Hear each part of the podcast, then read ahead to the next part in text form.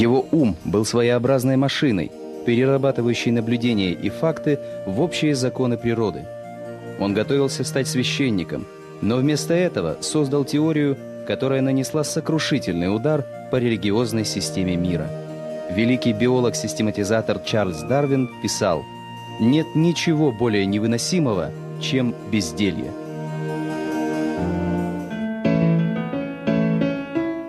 Создатель теории происхождения видов Чарльз Дарвин родился 12 февраля 1809 года в английском городе Шрусбери. Его мать, происходившая из семьи владельцев знаменитого фарфорового завода «Веджвуд», умерла, едва мальчику исполнилось 8 лет. Дед Чарльза по отцовской линии был известным врачом, поэтом и натуралистом.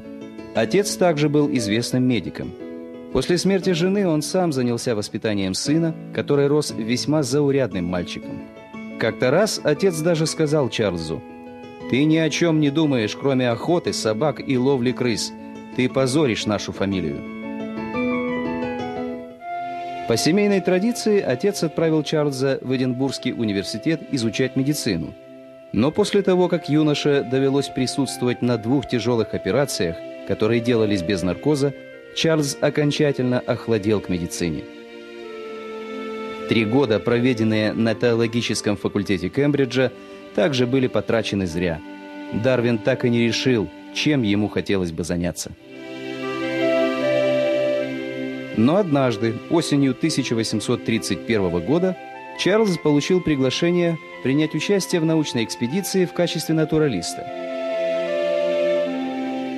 27 декабря 1831 года Чарльз Дарвин на корабле «Бигль» покинул берега Англии.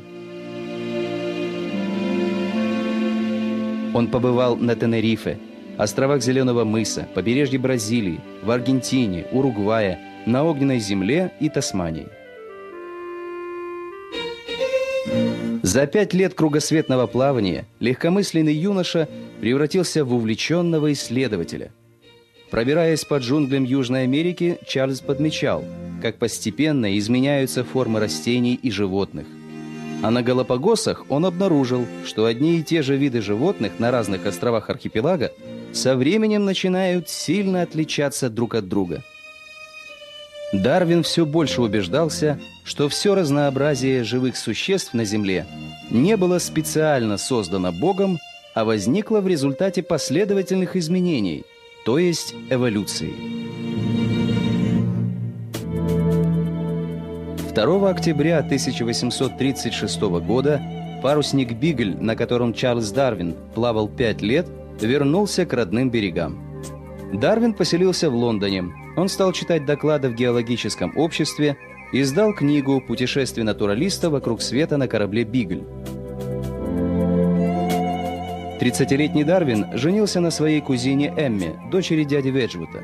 О своей жене Чарльз писал «Она – мое величайшее счастье». Радость семейной жизни омрачала только резкое ухудшение самочувствия Дарвина. Любое маломальски значимое событие вызывало у него тревогу, бессонницу и боли в сердце. Чтобы сохранить здоровье и целиком погрузиться в исследование, он поселяется в небольшом имении в Доуне близ Лондона и отказывается от посещений друзей. Но именно это позволило ему продолжить научную работу. Из-под его пера выходят труды по геологии, селекции и палеонтологии. Но основное его занятие – это систематизация гигантской массы заметок, сделанных в кругосветном плавании. Титаническая работа затянулась более чем на 20 лет. И только публикация на эту же тему молодого ученого Уоллеса подхлестнула Дарвина. Боязнь утраты приоритета в изложении механизма биологической эволюции заставила Дарвина написать краткое извлечение из своего огромного труда. 24 ноября 1859 года вышла в свет книга происхождение видов путем естественного отбора или сохранение избранных пород в борьбе за жизнь. Сам Дарвин признавал, что эта книга – главный труд его жизни. Ученый доказал, что основные движущие силы эволюции – это естественный отбор и видовая изменчивость. Следующий труд Дарвина «Происхождение человека и половой отбор» приобрел просто скандальную славу. Дарвин показал не только несомненное сходство, но и родство человека и приматов. В середине XIX века эта мысль потрясла обывателей. Теория Дарвина опровергала божественное происхождение человека. Одни клеймили Чарльза Дарвина, другие им восхищались. А сам Дарвин продолжал жизнь ученого-затворника.